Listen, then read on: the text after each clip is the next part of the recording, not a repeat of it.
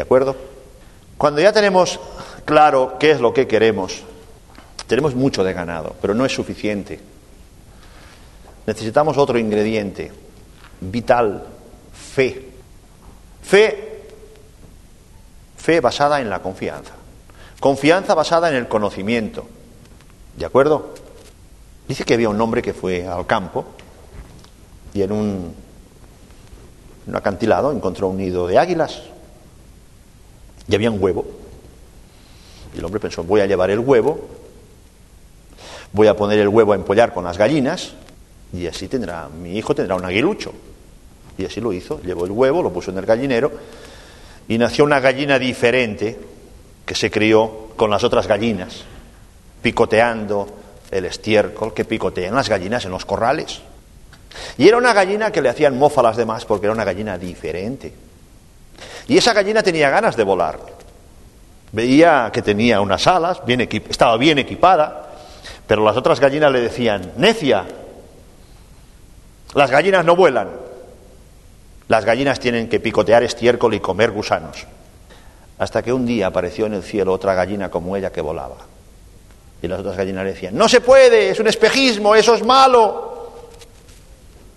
Debe ser deshonesto.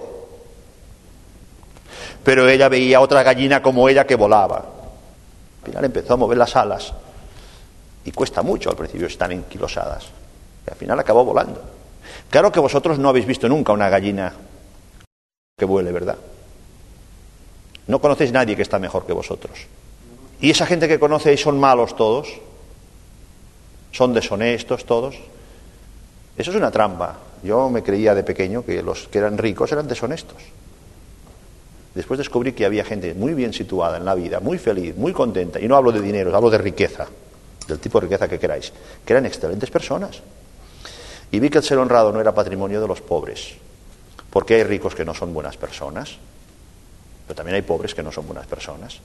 El ser buena persona no es patrimonio de los ricos o los pobres, es patrimonio de las personas. ¿Es que sí? Pues eso. Uno tiene que tener fe en sí mismo, primero. Entonces, fe en ti y fe en los demás. Estaréis de acuerdo que una persona que se tome en serio lo que hemos hablado hasta aquí y lo intente, alguna de las cosas que hemos hablado será capaz de poner en práctica. ¿Sí? Cuando consiga esa una o dos cosas que ponga en práctica, empezará a entender otra una o dos cosas más. ¿Sí? Y esto le llevará a iniciar un proceso de mejora personal y profesional. Y en la medida que vaya logrando eso, irá cogiendo confianza en sí mismo. Y como probablemente descubrirá que él o ella no es muy diferente de sus compañeros, del resto de personas con las que convive, también se dará cuenta que de la misma forma que él lo ha hecho, si cogemos a alguien con suficiente calidad humana como para estar a nuestro lado y le enseñamos como lo hemos hecho nosotros, probablemente también veremos que otros lo podrán hacer y otros podrán mejorar. Eso nos ayudará a confiar también más en los demás, ¿cierto? Y el día que tengamos esa confianza y sepamos inspirar esa confianza a nuestro entorno, decíamos, ¿hacia dónde dirigimos ese proceso evolutivo? ¿Cuáles son nuestros sueños? ¿Cuáles son nuestras ilusiones? ¿Qué nos hace sentir bien por dentro? ¿Qué queremos de nuestra vida, de nuestro futuro? ¿Qué queremos? Y decíamos esta mañana, ¿cómo convertir esos sueños, esos deseos, en algo tangible, en objetivos claros y concretos?